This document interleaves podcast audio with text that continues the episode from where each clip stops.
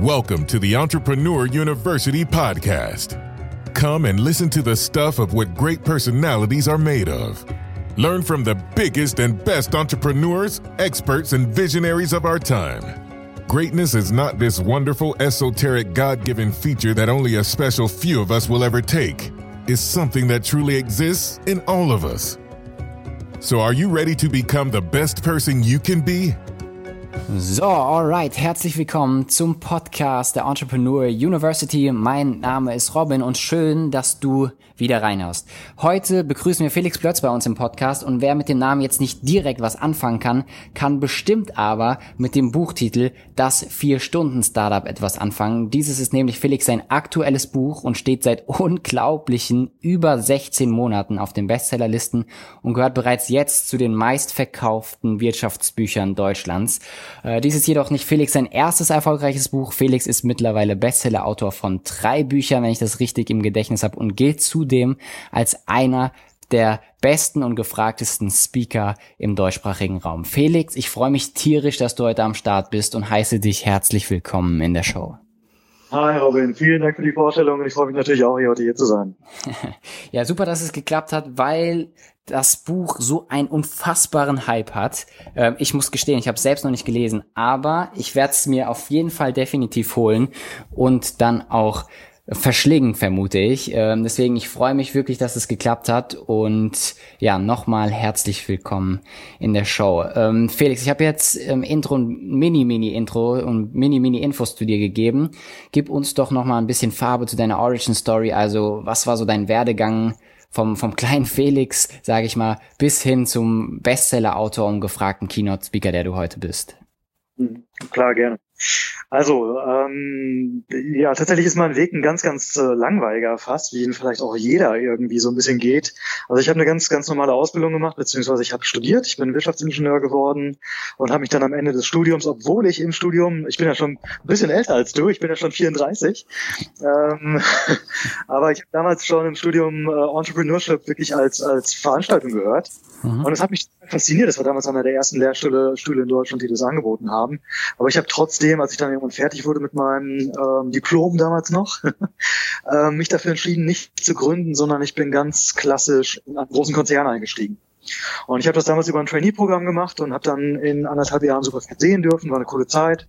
Hab dann äh, bin dann äh, Vertriebsingenieur geworden und dann sehr sehr kurz danach auch schon Area Sales Manager, wo ich Verantwortung für so knapp 30 Millionen Euro hatte. Wow das war alles cool und das war auch eine super Zeit und ich bin jetzt auch im Nachhinein überhaupt nicht traurig oder irgendwas, dass das so gewesen ist. Perfekt.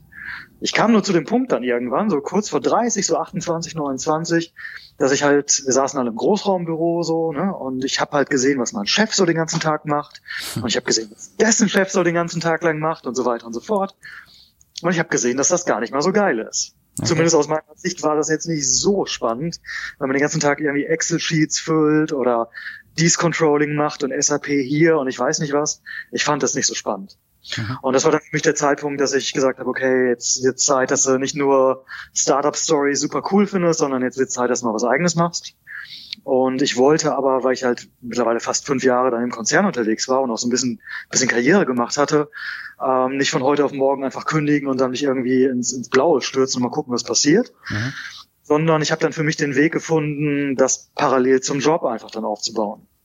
Und das wirkte für mich am Anfang so ein bisschen fast wie so ein, wie so ein Himmelsfahrts, Himmelfahrtskommando, dass das gar nicht gut gehen kann. Aber es hat sich dann herausgestellt, dass es klappt. Und ich habe dann erst anderthalb Jahre später wirklich gekündigt, als ich schon wusste, dass mein Geschäftsmodell funktionieren würde und habe das dann nach und nach aufgebaut. Und ja, und dann bin ich so ein bisschen zum Bücherschreiben gekommen, da können wir uns ja später noch ein bisschen ausführlicher darüber unterhalten. Mhm. Und aus dem Bücherschreiben ist dann ein Verlag geworden. Ich habe dann dieses erste Startup irgendwann verkauft. Wir haben dann einen Verlag gegründet und äh, der auch sehr, sehr, sehr, also muss man wirklich leider so sagen, ein bisschen, bisschen unbescheiden, aber der sehr, sehr erfolgreich gewesen ist in der kurzen Zeit. Und den haben wir zehn Monate nach Gründung an eine große Verlagsgruppe verkauft. Okay. Und genau, und dann parallel dazu habe ich das für Stunden Startup geschrieben, wo eben es genau darum geht, wie man so nebenbei was Cooles macht. Mhm das hat mich zum Felix von heute gemacht. Äh, super, super spannende Story, auch wenn du gesagt hast, dass sie nicht so spannend ist. Ich ähm, erkenne mich da so ein bisschen selbst drin auch, äh, was zumindest die Entscheidungsfindung anbetrifft, äh, diesen, diesen Drang, was eigenes zu machen äh, im Angestelltenverhältnis. Und super spannend auch, weil ich glaube, viele, viele, viele unserer Zuhörer genau das machen, was du selbst gemacht hast, so parallel neben dem Job sich was eigenes aufzubauen. Ähm, ich würde mal ganz spontan gerne fragen, was war dein Geschäftsmodell, was, was du da angefangen hast neben dem Job? Und die zweite Frage, du hast jetzt schon von zwei Exits gesprochen. Äh, waren die geplant? Also baust du Unternehmen auf, strategisch mit dem Wissen, ich will sie irgendwann verkaufen oder passiert das dann einfach so? Ja, die zweite Frage vielleicht vorerst äh, zuerst vorweggenommen. Mhm. Nein, ich habe die nicht mit der mit der Absicht aufgebaut, um sie schnell zu verkaufen. Mhm. Es hat beim ersten Startup auch vier Jahre gedauert und beim zweiten, okay, zehn Monate. Das ging dann wahnsinnig schnell. Mhm. Aber das war wirklich Zufall und Glück, dass das so so wunderbar geklappt hat. Also das haben wir nicht geplant, das konnte man auch nicht planen. Mhm. Und ich finde, man muss auch bei jeder, bei jedem Geschäft wirklich ganz genau hingucken und auch bei jedem Angebot, was man bekommt, ob das dann auch wirklich die richtige Option ist. Also ich glaube, wer ein Business nur aufbaut, um da schnell wieder rauszugehen, äh, der macht da was falsch. Ist mhm. meine Meinung. Ja, super, super cool. Sorry, dass ich und da dazwischen hake direkt. Super cool, dass du es ansprichst. Ich habe letztens erst ein Video gesehen. Ich glaube, das haben wir sogar über unsere Facebook-Page geteilt, ähm, wo Mark Cobain, der der Gründer, äh, nicht der Gründer, der, der Inhaber von den Dallas Mavericks, glaube ich, und wirklich erfolgreicher Unternehmer auch gesagt hat, wenn du mit der Absicht ein Unternehmen gründest, es wieder zu verkaufen, dann äh, wird es niemals passieren. Also cool, dass sich das da so deckt mit dem, was du gerade sagst. Und sorry, ähm, dass ich unterbrochen habe. Was war das äh, Unternehmen, das Geschäftsmodell Nummer eins? Um was ging's da? Genau, das erste war eine Idee, äh, die zwar funktioniert hat und die, die für mich super wichtig und, und sehr erfolgreich war, mhm. aber die leider auf der anderen Seite super unsexy war. Und äh, das ist eine Idee, mit der man auf so Partys nicht unbedingt die Mädels beeindrucken konnte. Ich habe nämlich damals ein, ein, ein, Trainings, ein Trainingsunternehmen gegründet und zwar für ein Fahrtraining. Und dieses Fahrtraining war ein sogenanntes Öko, Eco-Spritspartraining. Also ich habe ähm, den Leuten oder später meine Trainer haben den Leuten gezeigt, wie man so Auto fährt, dass man halt eine Menge Kohle spart. Auf der anderen Seite, und das war dann auch unser USP, äh, auf der anderen Seite aber auch schneller unterwegs ist als mit der normalen Fahrweise. Okay, und das klingt erstmal ein bisschen paradox, aber das funktioniert wirklich. Und ähm, genau, ich war damals nicht der Erste, der auf diese Idee kam. Ich habe es halt nur anders aufgezogen. Es gab auch schon, weiß ich, VW und den Naturschutzbund und so weiter. Und das habe ich halt letztlich dann an den ADAC verkauft. Genau. Wow. Und das, genau. Und das zweite Unternehmen ist ein Verlag. Mhm. Ähm, da könnte ich jetzt auch ungefähr eine halbe Stunde Monolog drüber halten, wie das passiert ist, dass wir den gegründet haben. Können wir uns vielleicht später ein bisschen kürzer noch drüber unterhalten. Auf jeden Fall ist es ein Verlag. Und wir haben eine Nische besetzt, 2015, die damals noch ein bisschen weniger gehypt war, als es jetzt ist. Wir machen nämlich ausschließlich Bücher mit Social Influencern. Okay, cool. Das heißt, Aktuell sind es so 90 Prozent YouTuber, erfolgreiche YouTuber und äh, Instagrammer. Mhm. Und genau, mit denen machen wir zusammen Bücher, weil für uns einfach damals klar war, die haben eine Reichweite, die haben eine Zielgruppe. Ähm, das ist ein ganz anderer Ansatz, als die traditionelle Buchbranche tickt, ähm, die halt mit Buchläden und allem, was dazugehört, halt funktioniert. Das brauchten wir alles nicht, deswegen konnten wir als Startup da reingrätschen. Mhm. Und es war einfach für uns absehbar, auf dem auf dem Bierdeckel auszurechnen, dass es funktioniert, wenn einer zwei Millionen Abonnenten hat. Ja. Das genügt Leute ein Buch kaufen. Ja, klar. Ähm, Finde ich auch. Also Influencer-Marketing ist für mich wahrscheinlich das effektivste Marketing, was man machen kann, weil man sich halt auf bestehende Fanstrukturen und Communities eigentlich so draufsetzen kann. Ähm, also sehe ich äh, wirklich als das Marketing-Tool schlechthin momentan, also eins von mehreren. Ähm, ich würde dich gern fragen, Felix, ähm, was so ausschlaggebend war für deine Leidenschaft am Unternehmertum und warum du glaubst, warum mittlerweile immer mehr und mehr, so zumindest fühle ich das so, mehr Startups an den Start gehen und was die Menschen dazu motiviert, ähm, Startups zu gründen. Mhm. Also mich hat damals motiviert, wie gesagt, ich hatte das zwar schon im Studium gehört und wir hatten einen super Prof und das war einfach eine mega Vorlesung. Ich war damals schon heiß, aber es war für mich nicht die richtige Entscheidung, oder es wäre nicht die richtige Entscheidung gewesen, das damals schon zu machen. Sondern es war für mich richtig, erstmal einen normalen Job und eine normale Ausbildung und so weiter zu machen. Ähm, nichtsdestotrotz äh, war es einfach auch die Zeit, das war so 2006, 2007, äh, als gerade StudiVZ super erfolgreich als eins der wirklich ersten großen deutschen Startups in den Start gegangen ist und sehr, sehr schnell damals nach sechs Monaten Exit hingelegt hat. Und die, die Leute waren halt so alt wie ich, also die waren irgendwie 23, 24.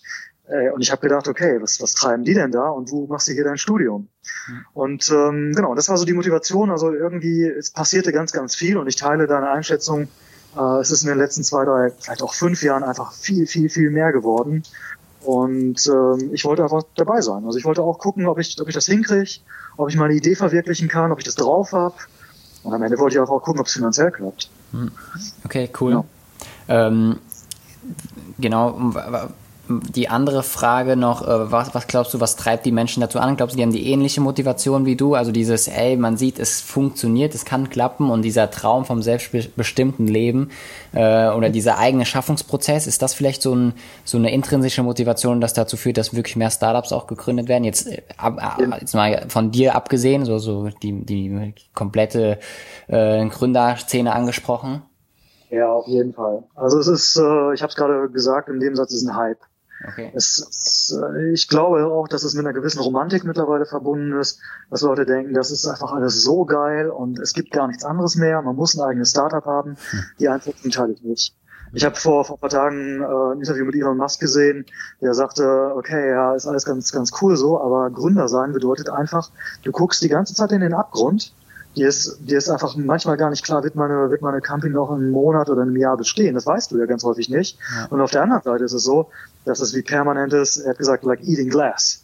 Also du isst die ganze Zeit Scherben. Was passiert ist nämlich, ähm, wenn, wenn deine Struktur Probleme hat, dann poppt alles bei dir auf. Also du hast die ganze Zeit nur Themen, mit denen du dich auseinandersetzen musst. Du hast die ganze Zeit nur Probleme, die du lösen musst. Ja. Und das kann natürlich sehr, sehr spannend sein. Auf der anderen Seite kostet es aber einfach auch viel Energie. Ja. Und wer glaubt, da ich gehe jetzt nach Berlin und ich mache mal so ein kleines Startup und es wird schon super und ich bin nach einem halben Jahr reich, der glaubt halt auch, dass er äh, ein Unternehmen gründet, um es direkt zu verkaufen. Ja, ja, genau. Also ich sehe das genauso wie du. Äh, Marathon, äh, Marathon sage ich, Unternehmertum ist für mich kein Sprint, sondern Marathon. Das Marathon, das dauert einfach ein bisschen, bis da auch die ersten Früchte dann geerntet werden können. Ähm, kurz, und wenn ich das ganz kurz auf zwischenspielen darf, und das hört ja auch dann im Excel häufig nicht auf. Bei uns ist es jetzt zum Beispiel so, und da sind wir nicht die Einzigen, sondern es ist ja in der Mehrzahl der Fälle so, dass nach dem Exit auch das Team an Bord bleibt und sich verpflichtet ist, noch für zwei, drei Jahre mit aufzubauen und natürlich auch incentiviert ist über gewisse Meilensteine. Mhm. Und du kannst ja nicht sagen, super, jetzt habe ich den Exit, ich habe den Check hier liegen, sondern der wirkliche Payoff kommt erst über die Zeit nach ein, zwei Jahren. Okay. Okay, verstehe. Ähm, eine Frage, die mir jetzt mal noch zwischen drin gekommen ist, und zwar vorhin, als du auch über dein Studentenleben so ein bisschen gesprochen hast, würdest du heute nochmal studieren oder würdest du sagen, Studium ist, ich will nicht sagen überflüssig, aber überbewertet? Nein, ich würde es machen. Ich würde es machen, weil ich denke, dass es einfach wichtig ist, was zu haben, auf das man sich am Ende zurückfallen lassen kann.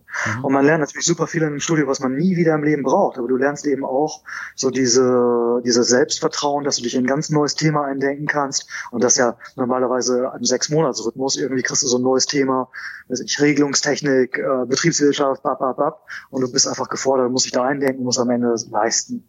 Und das ist eine, eine Qualifikation, die du als Unternehmer eben auch brauchst. Du musst halt die Fähigkeit haben, dich in fremde Themen, die dich vielleicht auch jetzt nicht so am Anfang interessiert hätten, aber dann aufgrund der Motivation interessieren sich dann doch. Wie, wie funktioniert ein Spritspartraining? Wie funktioniert die Verlagsbranche? Wie, wie drucke ich Bücher? Egal was. Ähm, du musst dich eindenken und du musst gut werden. Und deswegen finde ich, dass ein Studium wichtig ist. Okay. Und äh, wie gesagt, auf der anderen Seite, auch da darf man sich keine romantischen Vorstellungen machen. Acht oder neun von zehn scheitern einfach. Und wenn du nichts hast, sondern die ganze Zeit nur so ein Traum hinterhergerannt bist und dann vielleicht auch schon von von 19, 20, 21 an und du hast alles noch vernachlässigt. Ich glaube, dann wachst du halt mit 25 oder 30 auf und denkst, oh fuck. Ja. Okay, ja, kann ich nachvollziehen, auf jeden Fall. Ähm, lass uns mal, Felix, zusammen ein Szenario durchspielen. Du hast jetzt irgendeine Geschäftsidee, sage ich mal, wo du möchtest diese Idee, dieses Geschäftsmodell auf Herz und Nieren prüfen. Wie würdest du das machen direkt? Einfach um zu sehen, okay, äh, an den und den Parametern äh, misst ein Felix Plötz sein Startup und überlegt dann überhaupt damit an den Markt zu gehen. Mhm.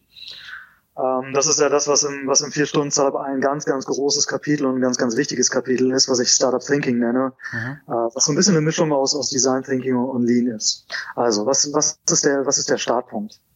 Der Startpunkt ist, ähm, was ist überhaupt die Idee, die du hast? Hast du wirklich ein Problem identifiziert? Reden wir über ein Problem oder reden wir über eine Lösung? Das ist ein himmelweiter Unterschied. Wenn ganz, ganz viele Leute wachen irgendwie im Auto aus dem Halbschlaf auf oder unter der Dusche und denken, boah, warum gibt es denn nicht das und das? Das müsste es doch geben. So, das ist eine Lösung. Ein Problem am Anfang ist, ich habe Leute getroffen oder ich habe selbst ein Problem und ich denke mir jedes Mal, ey Scheiße, warum, warum ist das so doof? Warum ist das so kompliziert? Oder meine, alle meine Freunde beschweren sich, dass ihr Messenger so scheiße ist oder dass man keine Bilder schicken kann oder sonst irgendwas. Mhm. Also Startpunkt ist ein Problem.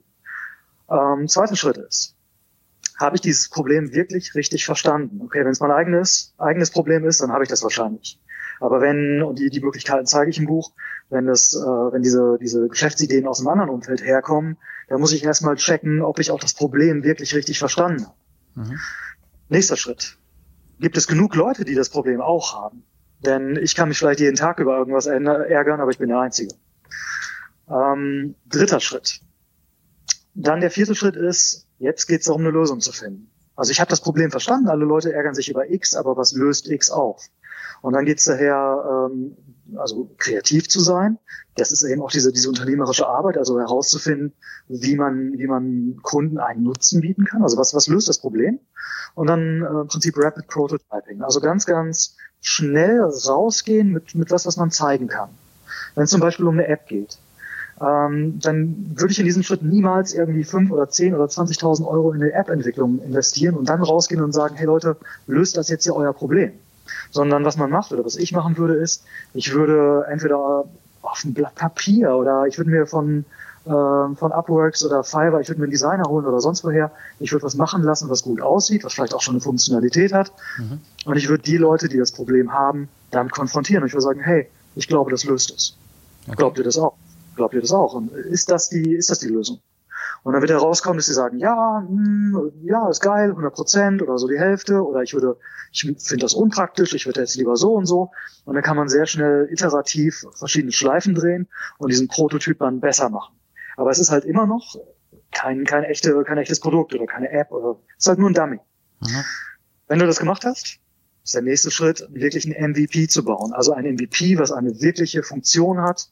Und zwar was, was ja so der Klassiker ist, irgendwie nicht so 10.000 Funktionen, sondern nur eine, maximal drei. Mhm. Und diese, dieses, dieses Produkt, was du dann gebaut hast, ob es eine Dienstleistung ist, egal ob es ein Training ist oder, ich, also egal was, ob es eine App ist, sonst was, musst du verkaufen. Und äh, was ich im Buch halt beschreibe, ist, dass es dann am einfachsten ist, die Leute, die dir bei diesem Prozess geholfen haben, die ja auch ein Interesse daran haben, dass du deren Problem löst, wenn du es an die nicht verkaufen kannst, und ich meine jetzt nicht irgendwie so Hard-Selling oder irgendwie den Leuten auf den Sack gehen, aber wenn, wenn, wenn, wenn du deren Problem nicht so löst, dass sie das kaufen wollen, dann hör auf. Oder iteriere nochmal zurück. Mhm. Und wenn du es aber schaffst, dann ist dann eben dieser, dieser Proof of Concept gegeben, dass du sagen kannst, alles klar, dieses MVP funktioniert nicht nur in der Theorie und auf dem Papier, sondern Leute bezahlen dafür. Und dann kann man einfach gucken, was ist jetzt die, das Produkt oder die Dienstleistung genau äh, mache ich das über AdWords oder drucke ich Flyer oder mache ich äh, Cold Calls oder sonst irgendwas. Aber dann ist eben der Punkt, wo man skaliert und gegebenenfalls auch durch, durch Kapital das Ganze dann beschleunigt. Okay. Super spannend. Ich habe mir alles mitgeschrieben. Äh, und kaufen, das steht ja da drin. ja, äh, da steht bestimmt noch viel, viel mehr drin. Ähm, ähm, würdest du, bist du die, äh, wenn du nicht alle diese Punkte abgearbeitet hast, würdest du niemals mit irgendetwas auf den Markt gehen, richtig? Ähm, Im Prinzip ist das ja auf den Markt gehen. Also ich würde jedes Mal durch diese Punkte hinweg, das ist meine Roadmap, würde ich auf den Markt gehen ja. und dann würde ich gucken, klappt das MVP oder klappt es nicht. Okay. Mhm. Was ich in keinem Fall tun würde, oder ich muss fast sagen, nochmal tun würde, mhm. denn meine erste Gründung mit dem, mit dem, mit dem Schrittfahrtraining, die lief halt so, mhm. dass ich erstmal ein Shopsystem aufgebaut habe. Äh, über 10.000 Euro weg. Dann habe ich Visitenkarten drucken lassen. Ich habe ähm, eine Marke angemeldet, europaweit geschützt, alles Mögliche gemacht. Mhm. Und war, ich war mir einfach so sicher, dass das halt, weil ich wusste, dass das Produkt klappt. Ich wusste, dass man so und so viel Prozent, so und so viel Euro damit spart. Ich wusste, dass es läuft. Mhm. Aber ich habe diesen, diesen Sales-Prozess oder diesen, diesen Evaluierungsprozess nicht so gemacht, wie ich das heute machen würde. Und am Ende hat sich herausgestellt, Ja, schade. Die Privatkunden sind erstens gar nicht so das Segment, was wirklich zieht. Es sind die Firmenkunden. Und dieses Shopsystem für 10.000 Euro, das brauche ich irgendwie auch nicht.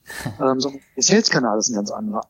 Und solche Fehler kann man sich einfach sparen und das ist eben auch das, das Ziel des Buchs. Ich wollte am Ende das Buch schreiben, dass ich mir, dass ich mir gewünscht hätte, was es damals nicht gab. Ja.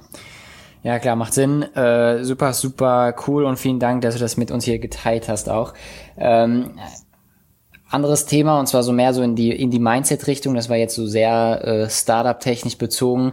Ähm, Mindset gehört, glaube ich, aber immer dazu auch, ähm, um als Unternehmer irgendwie bestehen zu können. Ähm, deswegen einer deiner, Leit deiner Leitsätze ist ja auch einfach machen. Äh, warum ist dir dieser Satz so wichtig und warum sollte man auch wirklich einfach mal machen? Ähm, ganz, ganz, ganz einfach. Wie viele Leute kennst du, die rumlaufen und immer erzählen, boah, irgendwann, dann, dann ich auch und ich habe so viele gute Ideen und ich bin eigentlich schon auf dem Absprung, ich habe bloß noch nicht und so. Wie viele kennst du? Viele? Einige. das ist einfach die Mehrheit und ich glaube, das ist auch nichts Schlimmes und ich, da zählst du dich vielleicht dazu, ich zähle mich mit Sicherheit dazu. Ich kenne das, ich weiß, wie das ist, wenn man irgendwie rumläuft mit so Tagträumen, im Großraumbüro sitzt und denkt, ja, wisst ihr was, ey, morgen kündige ich, ich habe hier die Idee, ich habe bloß noch nicht angefangen. Mhm. Und das ist halt der Punkt. Also es gibt halt so viele geile Bücher, so viele geile Ideen, so viele, äh, was weiß ich was, YouTube-Channels und so weiter, bloß die Leute haben nicht den Arsch in der Hose oder den, den Impuls auch wirklich zu machen. Ja. Und sage immer, 99 Prozent scheitern an dieser ersten Hürde, sie fangen gar nicht an. Okay. Okay, ja, sehe ich genauso. Ähm, und genau deswegen haben wir in der Show eine Rubrik etabliert, jetzt mittlerweile seit drei, vier Folgen, also relativ frisch, die sich die 24-Stunden-Challenge nennt. Da geht es nämlich darum, dass unser Interviewgast unserer Community ähm, eine Aufgabe stellt, die wir in den nächsten 24 Stunden erledigen sollten. Es kann sein, dass es einfach uns hilft, persönlich zu wachsen. Es kann aber auch irgendwas sein, was jetzt wirklich auf unser Business, auf unser Startup bezogen ist. Also feel free, da kreativ zu werden.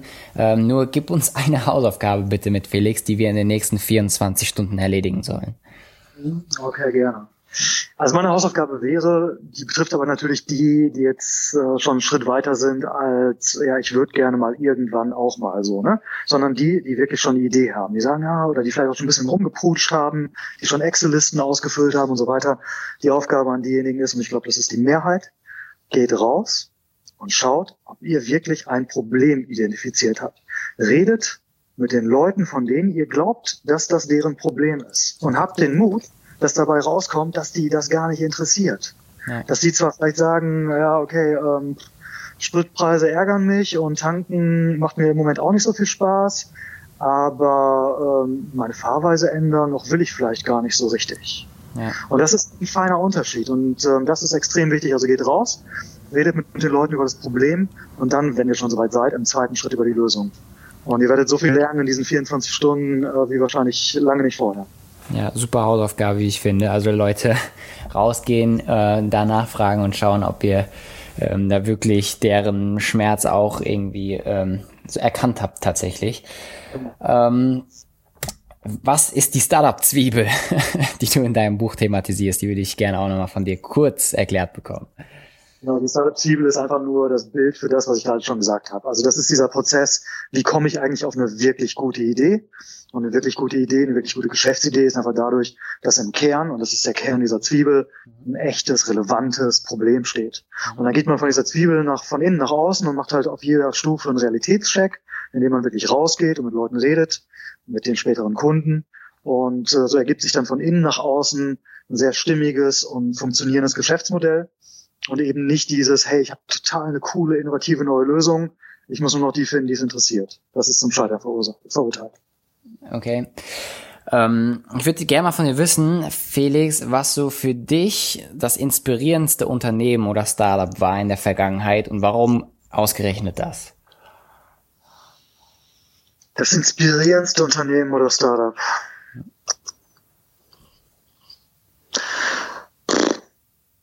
Also fällt mir schwer, fällt mir schwer darauf zu antworten. Ich, also es gibt, gibt's irgendwas, es kann auch einer von den, von den Big, äh, Big Boys sein oder Big Player sein, so Uber oder irgendwie sowas oder vielleicht ist es auch WhatsApp oder was weiß ich. Ich meine, so ein Startup ist jetzt, ist es jetzt auch nicht mehr, ist klar, aber äh, eins von den großen Dingern, die dich vielleicht irgendwie ex extrem inspiriert haben, auch vielleicht? Also ich, äh, es gibt ja genug. Ich finde auch die, die Samba-Dinger, die frühen Samba-Dinger finde ich auch irgendwie cool. Okay. Äh, wirklich genug Dinger, die ich cool finde, aber ich würde ihnen nicht das Label anheften, dass die mich jetzt besonders inspiriert haben. Also wenn es eins wäre, dann ist es vielleicht wirklich StudiVZ. Okay. Äh, weil die einfach eine super Execution hingelegt haben und die damals so schnell waren und natürlich auch ein super. Hm, hallo. So, Felix, du warst kurz weg irgendwie. Die Verbindung ist abgebrochen. Hörst du mich noch? Felix, hörst du mich? Hallo? Ja, da bist du wieder. Sehr gut. Äh, äh, Felix, sprich mal kurz was, weil du warst kurz weg. Ja, ich bin jetzt wieder da hoffentlich. Ja, perfekt, super. Jetzt höre ich dich wieder einwandfrei. Äh, okay, habe ich mitbekommen. Ähm, StudiVZ ähm, eins, wenn wenn du eins nennen kannst, dann wär's das, weil es dich einfach inspiriert hat in einer wahrscheinlich auch prägenden Lebensphase. Ähm, Du hast gerade die Samware-Brüder angesprochen, ähm, die du auch ähm, ein Stück weit irgendwie inspirierend findest. Die kriegen ja auch mega, mega viel Kritik, weil denen ja nachgesagt werden wird, dass die einfach Konzepte, Ideen aus dem amerikanischen Markt einfach eins zu eins kopieren und auf den europäischen Markt werfen. Äh, siehst du das moralisch verwerflich oder sagst du, ey, das ist äh, Wettbewerb, ist alles in Ordnung? Wie stehst du zu sowas? Hm, lass uns die Frage einen Moment zurückschieben, ich beantworte die gleich. Ich wollte noch mal was dazu sagen zu den Sambas. Hm. Halt die, die frühen Sambas. Weißt du, das war ja damals äh, 97, 98, 99, als die, als die Alando gemacht haben. Mhm. Und das war also die Zeit davor. Ne? Also wer hat in Deutschland 99 ähm, ernsthaft über, über Startups nachgedacht. Die sind alle irgendwann dann erst auf den Zug aufgesprungen. Also die hatten da Bock drauf und die haben halt nicht nur irgendwie geträumt und vielleicht irgendwann mal, sondern äh, der äh, Oliver Samba ist ja ins, ins Valley gefahren und hat seine, seine Arbeit, seine Abschlussarbeit im Valley über die Erfolgsfaktoren bei ähm, bei Gründern geschrieben oder bei, bei erfolgreichen Entrepreneuren. Mhm. Und das finde ich so krass, also dieses oder be bewundernswert, dass sie eben nicht nur zu Hause sind, wenn es alle noch nicht machen, sondern die sind hingefahren, hingeflogen, haben es gemacht, haben das Knowledge sich geholt, die wussten, was sie brauchen, haben sich das Knowledge geholt und haben eben bei der Gelegenheit die Idee für eBay oder Lando mitgebracht. Ja. Und das finde ich vollkommen okay. okay. Ähm, und na klar, es ist irgendwie nicht so sexy, wenn man kopiert. Aber was, was, äh, was die Sambas ja sagen oder Oliver Samba sagt und was, was ich teile ist, es geht halt nicht um die Idee. Klar, die Idee ist, ist erstmal der Startpunkt, aber danach ist die Execution dran. Und du musst halt die Leute haben oder die Fähigkeit selbst haben, so eine Idee auch groß zu machen. Und das ist nochmal ein ganz anderes Feld. Und Ideen als solche, pff, Weißt, wir leben ja im, im äh, Jahr 2017, also wer jetzt heute irgendwie nicht, also jeder von uns hat die Möglichkeit, sich Ideen irgendwo herzuholen, daran liegt's einfach nicht. Das ist kein, das ist kein Wettbewerbsvorteil und insofern finde ich das auch als Kritikpunkt nicht gültig. Okay, ja, kann ich nachvollziehen. Bin ich bei dir. Ähm, ich würde gerne, Felix, noch mal kurz auf dein Buch eingehen, weil das halt, wie gesagt, extrem gehypt wird und auch, ja, das ist schon fast kein Hype mehr, schon eher ein Trend, weil äh, es schon, wie gesagt, 16 Monate, über 16 Monate in den Bestsellerlisten rankt. Ähm, warum glaubst du, kommt das Buch so an? Also ich meine, natürlich spricht sich Qualität rum und dieses Word of Mouth nimmt dann eine gewisse Eigendynamik an und dann spricht sich das rum, dass da, dass da klasse Inhalt drin ist. Aber es muss ja auch erstmal eine gewisse Masse lesen, damit es ins Rollen kommt, der Stein quasi. Äh, was glaubst du, war dafür ausschlaggebend? Kann es vielleicht sogar sein, dass man da so eine gewisse Affinität hat? Allein vom Titel meine ich jetzt zu vier Stunden Woche von Tim Ferriss. Kann das vielleicht sogar einen Zusammenhang haben? Könnte es einen Zusammenhang geben? Ja. Ich weiß nicht. natürlich, natürlich gibt es einen Zusammenhang. Ähm, als ich das Buch damals ähm, dem Verlag angeboten da hatte das einen anderen Titel. Da hieß das Buch Herr mit dem schönen Leben. Okay. Und das finde ich halt immer noch ganz cool. Mhm. Äh, bloß der Verlag hat gesagt, hör mal zu, das liest sich ja wie der, der Nachfolger von Ferris. Und ähm, wenn es einen einzigen Verlag in ganz Deutschland gibt, der, der sich rausnehmen darf, den Nachfolger von Ferris zu verlegen, ähm, dann sind wir das weil wir damals Ferris nach Deutschland geholt haben. Okay. Und ähm, dann habe ich mich davon überzeugen lassen. Also ich fand, damit lag die Latte einfach wahnsinnig hoch. Also ich finde Ferris, ich habe auch Ferris 2008 oder 2009 oder so gelesen. Ich fand, die Latte lag damit hoch, aber anscheinend ähm, scheint es dem ja irgendwie standzuhalten. Insofern war es eine gute Entscheidung. Ja. Ähm, wie kommt so ein Stein ins Rollen? Also ich glaube, dass, dass es echt wichtig ist und nicht nur bei dem Buch, sondern dass es auch für die Hörer ein Takeaway ist, dass man einfach das Produkt macht, was man selbst gerne hat oder selbst gerne vor drei, vier, fünf Jahren gehabt hätte. Mhm. Und ich habe einfach das Buch geschrieben, was es, was es nicht gab. Also es gibt ja und gab auch genug Gründungsbücher, Kopfschläg, Kapital und ja, ich weiß nicht, noch gibt ja noch ein paar andere und ich kann ja auch genug in Blogs und so lesen. Aber es gab einfach kein Buch, was wirklich auf den Punkt alles, was ich brauche, äh, zwischen zwei Buchdeckel gepackt hat. Und das ist das Buch. Und ähm, wenn, wenn Kritik zu dem Buch kommt, dann ist es eigentlich immer, ja, okay, es ist für die, mh, hm, die, die irgendwie sich noch nicht so wahnsinnig damit auseinandergesetzt haben oder die, ähm, die, die, ich würde danach noch wei weiterlesen, ist auch völlig okay. Aber es gibt dir erstmal dir alles, was du brauchst. Es ist halt ein super Werkzeugkasten mit allem, was du brauchst. Und ähm, genau, und ich glaube, das ist einfach extrem wichtig, um, um ein gutes Produkt zu machen. Und äh, letztlich weiß ich nicht, wie es dir geht oder wie es, wie es deinen Hörern geht. Für mich war dieses Thema, hey, du machst was nebenbei, einfach irgendwie ein richtiges Novum. Also ich habe mich damals, als ich das anfangen wollte, gefühlt wie, wie ein bisschen geisteskrank. Also ich habe also erstens gedacht, das, das kann nicht funktionieren. Du kannst dich auf zwei Dinge konzentrieren und deine Karriere irgendwie vorantreiben und gleichzeitig ein Startup aufbauen. Und auf der anderen Seite habe ich gedacht, mein, mein Chef wird mir den, den Vogel zeigen, wenn, wenn ich mit so einer Idee irgendwie ankomme und sage, du, am Wochenende mache ich jetzt hier mein eigenes Ding. Und ähm, ich glaube, das ist der zweite Punkt, warum es einfach so erfolgreich ist, weil ganz, ganz viele Leute diese Möglichkeit nicht auf dem Schirm haben und äh, eben auch entsprechend gar nicht wissen, was ich im Buch zeige. Darf ich das? Was muss ich meinem Chef sagen? Was muss ich beachten? Was ist, wenn in meinem Arbeitsvertrag steht, ich darf das gar nicht? Ist das gültig? Und so weiter und so fort. Also ich glaube, es ist wirklich einfach eine, eine neue und total coole Möglichkeit, Geschäftsideen auszuprobieren. Okay, und du hast gerade schon angesprochen, du hast jetzt deinen Chef angesprochen und so weiter. Wie hat grundsätzlich dein Umfeld darauf reagiert, als du gesagt hast, ich, ich ziehe das jetzt durch nebenbei? Hm, ja, also meine, meine Freundin fand es cool, äh, meine damalige. Meine Eltern, die sind beide Lehrer, verbeamtete Lehrer, die fanden das nicht so cool. Und hey, äh, mach doch lieber das ist das sichere da weiter. Ähm, und letztlich war es aber eben, dass, dass ich das wollte. Und dann hat es mich auch nicht interessiert, was die anderen gesagt haben. Und ähm, ich habe dieses Gespräch mit meinem Chef, wie gesagt, es gab damals nicht so die Info, wie funktioniert das Schritt für Schritt. Ähm, ich habe dieses Gespräch monatelang aufgeschoben. Ich habe gedacht, der reißt mir den Kopf ab. Ist Selbstmord. Und es lief dann so, dass ich, dass ich mich mit ihm äh, zusammengesetzt habe und wir sind nach zehn Minuten auseinander und es war ein super Gespräch und er hat gesagt, okay, weißt du was?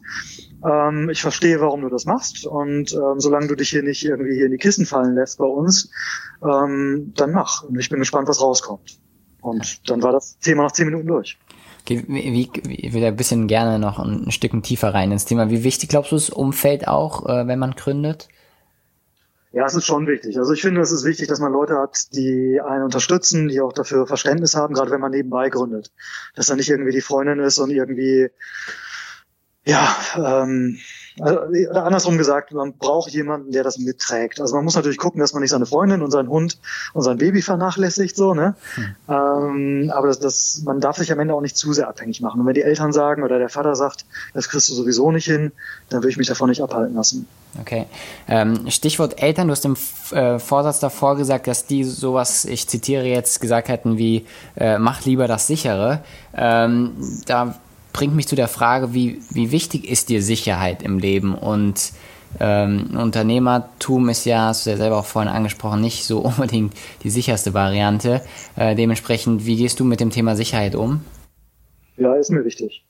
Also ich habe keine, keine Lust, irgendwie auf der Straße zu stehen, Hartz IV zu beantragen oder irgendwie nachts nicht schlafen zu können, weil ich nicht weiß, wie ich meine Miete bezahlen soll. Ähm, das mögen andere cool finden, ich finde es nicht. Hm. Und deswegen war für mich damals auch der einzige wirklich gangbare Weg, das nebenbei aufzubauen. Das war dann natürlich manchmal ein bisschen anstrengend, aber das nebenbei zu tun war für mich als dann Sicherheitsfreak oder jemandem, dem das wichtig ist, aber der beste Weg. Okay, gibt's für dich eine Faustformel, wo du sagst, okay, jetzt ist der Zeitpunkt gekommen von diesem, ich sag mal, in Anführungszeichen Doppelbelastung äh, von dem quasi Arbeitsverhältnis abzugehen und direkt nur noch in das Startup zu gehen. Das heißt, ich sage jetzt irgendwas mal, damit du besser verstehst, was ich meine. Wenn, wenn ich zum Beispiel sage, ähm, okay, mit meinem Startup würde ich jetzt durch die, die Aufträge, die ich habe, das nächste Jahr meine Miete und meine ganzen Rechnungen zahlen können. Wäre das so ein Punkt, wo du sagst, okay, es funktioniert, ich könnte ein Jahr voraus weiter Aufträge zu generieren und jetzt wage ich den Schritt oder gibt es da für dich nicht so eine Faustformel? Die, die gibt es auf jeden Fall. Ähm, und der, der Punkt ist genau dann meiner Meinung nach nach dem erfolgreichen Proof of Concept. Das heißt, Problem verstanden, coole Lösung gefunden, die Lösung passt zum Problem und dann habe ich ein MVP gebaut und das funktioniert und die Leute bezahlen dafür. Mhm. Ähm, der nächste Schritt ist ja nur noch das Skalieren. Das heißt, ähm, ich schütte Geld rein oder ich schütte Zeit rein oder ich schütte Angestellte rein oder sonst irgendwas und dann muss das halt, muss die Maschine halt hochdrehen. Ja. Und das ist genau der Zeitpunkt, wo man dann ausprobieren kann, dreht das so hoch, wie ich denke äh, oder eben nicht. Und das ist eben auch dann genau der Zeitpunkt, wo man das nicht mehr parallel machen kann.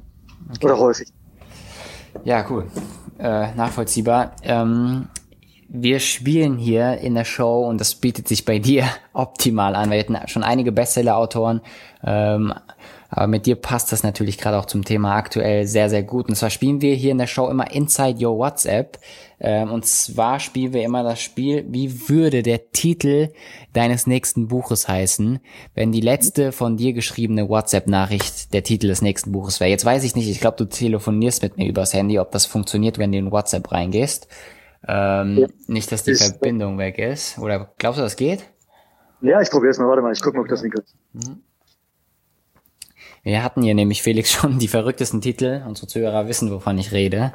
Und der ein oder andere denkt tatsächlich, kein Witz, drüber nach, sein Buch so zu nennen, wie wir es hier in der Show durch die WhatsApp-Nachricht irgendwie äh, vielleicht ähm, geschafft hätten haben.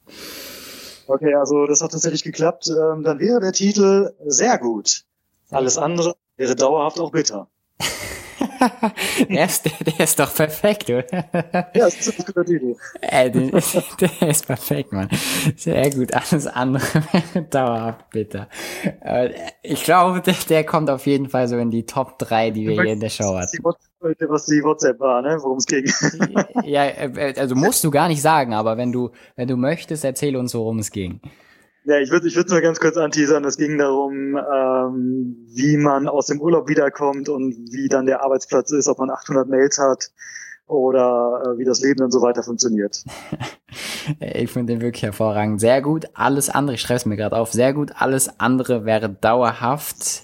Auch bitter. Auch bitter. Ja, perfekt. Geiler Titel. Und Felix, wir haben hier einen Deal, an dem musst du dich auch halten wenn du tatsächlich irgendwann eins deiner Bücher so nennen wirst, dann würden wir gerne im Vorwort als Community ähm, quasi das Buch irgendwie zumindest zum Teil gewidmet bekommen. Ja, das ist gar kein Problem. Also wir haben das Buch, was, was vor ähm, dem vier Stunden Startup erschienen ist, ja damals über Crowdfunding gemacht und dann haben wir genau das gemacht. Da haben wir nicht nur nicht nur ganze Community mit reingeschrieben, ähm, sondern auch einen Haufen Bilder reingepackt und äh, die sind alle mit drin. Also das kenne ich, das ist kein Problem, das mache ich gerne. okay, sehr, sehr gut. Äh, alright, ähm, wir kommen langsam leider schon zum Ende. Ich würde dir gerne noch zwei, drei wirklich für mich wichtige Fragen zum Schluss stellen. Und zwar, wie schaffst du es irgendwie dauerhaft so hungrig und ja innovativ zu bleiben? Was gibt's da irgendwie so ein Mantra, was du für dich hast oder irgendwie eine Routine, die du machst, damit du irgendwie dauerhaft irgendwie high performen kannst, sage ich mal. Also eine Routine, wenn du jetzt irgendwie so was Toolmäßiges meinst, habe ich, habe ich nicht. Also ich äh, finde es wichtig, dass man sich nicht irgendwie so ertränken lässt in, in Infos und in diesem ganzen Rauschen, was um einen herum passiert, sind es nun E-Mails oder WhatsApp oder Aufgaben oder sonst irgendwas. Also ich finde es halt für mich wichtig, mich immer wieder zu sammeln. Für mich privat ist das ehrlich gesagt, dass ich rausgehe und mal eine Runde um den Block gehe.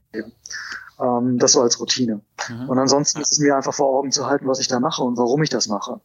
Und dass ich halt äh, alles dafür tun werde, um nicht irgendwann doch in einem großen Konzern zu sitzen und irgendwelche Excel-Tabellen auszufüllen ähm, und vielleicht irgendwie 50 oder 55 bin und auch gar keine andere Chance mehr habe, weil, weil ich zu alt für, den, für diesen Arbeitsmarkt bin. Ähm, das heißt, ich möchte mein Ding machen können, ich möchte unabhängig sein, ich möchte das tun, worauf ich Bock habe und nicht das tun, was mir irgendwie mein Chef als nächstes auf den Schreibtisch legt. Und ähm, wenn ich daran denke, äh, dann macht alles andere ganz viel Spaß. Geht mir wirklich genauso. Also riesen Echo an der Stelle bei mir. Ähm, nächste Frage und zwar, ähm, was sind für dich die drei, die drei wichtigsten Eigenschaften, die ein Unternehmer irgendwie mitbringen sollte? Oder zumindest im Laufe seiner Karriere erlernen sollte, dass er dann irgendwie erfolgreich wird. Genau. Hm. Also ich glaube, du brauchst eine, eine gewisse Unzufriedenheit in dir wenn mit dir und deinem Leben und deinen Lebensumständen alles okay ist und alles super und du im Finanzamt in Kassel-Brauxel wahnsinnig glücklich bist, ähm, dann wirst du niemals Unternehmer werden, weil dein Leben perfekt ist. Ähm, dann, glaube ich, brauchst du halt Kreativität, um Probleme zu sehen, um Lösungen darauf zu entwickeln. Du brauchst dieses unter der Dusche stehen und ab und zu halt irgendwie ein bisschen rumspinnen. Mhm. Dann brauchst du auf jeden Fall die Fähigkeit, gleichzeitig der größte Fan und absolut verknallt in deine Idee zu sein, aber gleichzeitig auch den Abstand zu bewahren, um auf Feedback zu reagieren. Also wenn die Leute, die das Problem haben, die sind dann halt relevant, wenn die sagen, du, das ist es nicht, dann darfst du nicht sagen, doch, ist es, ich habe jetzt schon 100 Stunden reingesteckt. Ja.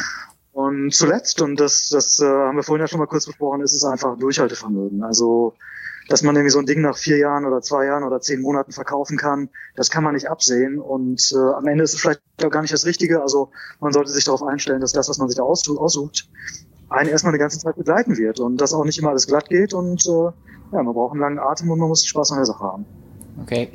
Ähm, sehe ich auch hier wieder, ähnlich wie du, ähm, zum Thema Unzufriedenheit. Ähm, ich meine, wir wollen ja auch irgendwie, ich meine, der Mensch will ja unterm Strich nur zufrieden und glücklich sein, so. Das ist ja irgendwie alles, warum er irgendwas macht. Ähm, glaubst du, dass das sogar dann schaden kann? Oder glaubst du, besser gefragt, dass man eine gewisse Unzufriedenheit spüren kann, dauerhaft, die vielleicht auch vonnöten ist, um ein Unternehmen äh, erfolgreich zu pushen ähm, und gleichzeitig aber auch dankbar sein kann. Das heißt, dass die Unzufriedenheit an sich gar nicht so schwer ins Gewicht fällt, was so die Lebensqualität ausmacht. Hm, ja, beides auf jeden Fall. Also du brauchst diese Unzufriedenheit, um, um Dinge zu verändern, um was voranzutreiben. Du brauchst halt dieses innere Feuer. Ähm, auf der anderen Seite, und das ist ein sehr, sehr schönes Zitat, ich weiß bloß leider nicht, wer es gesagt hat, ähm, die Eigenschaften, die dich dazu befähigen, deine erste Million zu machen, sind auch genau die Eigenschaften, die dich daran hindern, diese erste Million zu genießen. Und das ist was, was ich mir halt auch häufig vor Augen führe. So, man kann halt immer pushen und nach vorne und das nächste und so weiter. Aber man muss einfach sich auch die Zeit nehmen, und mal rausgehen, mal durchatmen, mal vier Wochen Urlaub machen und alles, was dazugehört. Ja. Und das ist wichtig. Ja, ich genauso. Was machst du, ähm, außer um den Blog gehen, was du vorher gesagt hast, um auch einfach mal abzuschalten? Also tatsächlich ähm, bin ich bin ich großer Fan von langem Urlaub ähm, und dann nicht irgendwie so als digitaler Nomade irgendwo an coolen Stränden sitzen und mit dem Laptop äh, vorm Gesicht, mhm. sondern ich war jetzt gerade wirklich einen Monat unterwegs, war in Indonesien mit meiner Freundin mit dem Rucksack unterwegs und habe in der Zeit irgendwie vielleicht dreimal aufs Handy geguckt und das ist für mich ein großer Luxus, das tun zu können, aber es gibt mir halt auch ganz ganz viel dann für danach. Okay, super nice, cool. Alright, Felix. Ähm, letzte Frage, wobei es keine Frage ist. Ähm, was ist der wichtigste Ratschlag, den du irgendwie uns allen nochmal mit auf den Weg geben möchtest? Kinder, denkt an eure Hausaufgaben. Geht raus. macht, macht äh, oder beziehungsweise geht raus, einfach mal machen, redet mit Leuten, behaltet nicht eure eure Ideen irgendwie für euch im Geheimen und und dann irgendwie drei Jahre später merkt ihr, oh scheiße, das interessiert gar keinen, sondern geht raus, sprecht über eure Idee und zwar nicht mit den Leuten, sprecht nicht mit Leuten wie mir und sprecht auch nicht mit mit erfahrenen Unternehmern und irgendwelchen Managern aus dem Bekanntenkreis, sondern sprecht einzig und alleine mit den Leuten, von denen ihr glaubt, dass ihr deren Problem löst. Das sind die einzigen wichtigen Leute für euch und keiner sonst. Super, super Schlusswort. Ich glaube, darauf können wir den Sack äh, mehr oder weniger zumachen. Noch nicht ganz, weil wir haben noch was vor und äh, ja, was vor mit euch. Ähm, aber ich bedanke mich schon mal, Felix, für dieses äh, super, super tolle Interview. Hat mir wirklich mega, mega viel Spaß gemacht. Und genau, die Hausaufgabe, die haben wir ja eh bekommen von dir. Deswegen werden wir die auch uns äh, gleich dran machen. Die, die Uhr tickt gleich. Also sobald ihr es gehört habt, Leute, äh, 24 Stunden Hausaufgaben umsetzen ist immer ganz wichtig. Und jetzt ganz zum Schluss, Felix, wir haben uns was äh, überlegt und danke Felix, dass du es uns angeboten hast. Und zwar verlosen wir äh, fünf des Erfolgsbuchs von dir, handsigniert noch mit Unterschrift. Und zwar die, das, das Vier-Stunden-Startup. Und alles, was ihr dafür machen müsst, ist äh, unseren Podcast bewerten und wir werden auf Facebook einen Post rausjagen und den zu liken, teilen und kommentieren. Das erhöht die Gewinnchancen. Das heißt, fünfmal handsigniertes Buch von Felix ähm, mit super, super viel Mehrwert drinne. Und wer es nicht gewinnt, der sollte es auf jeden Fall lesen. Ich werde es mir auch auf jeden Fall wahrscheinlich direkt heute Abend noch holen. Ähm, wir packen das in die Show Notes, damit keiner verloren geht. Und zum Abschluss nochmal tausend Dank, Felix, für deine Zeit. Und ja, ich hoffe, wir sehen uns dann auch mal live und in Farbe bald. Ja, danke dir und äh, wir sehen uns mit Sicherheit bald mal live. Super, Felix. Tausend Dank, alles Gute dir und bis bald. Danke, bis dann. Tschüss. Ciao, ciao. Thank you for spending your time with us. Always remember, don't talk about your goals anymore, make them reality. It doesn't matter what happened yesterday. What's important is what happens now. So go out and make your dreams come true.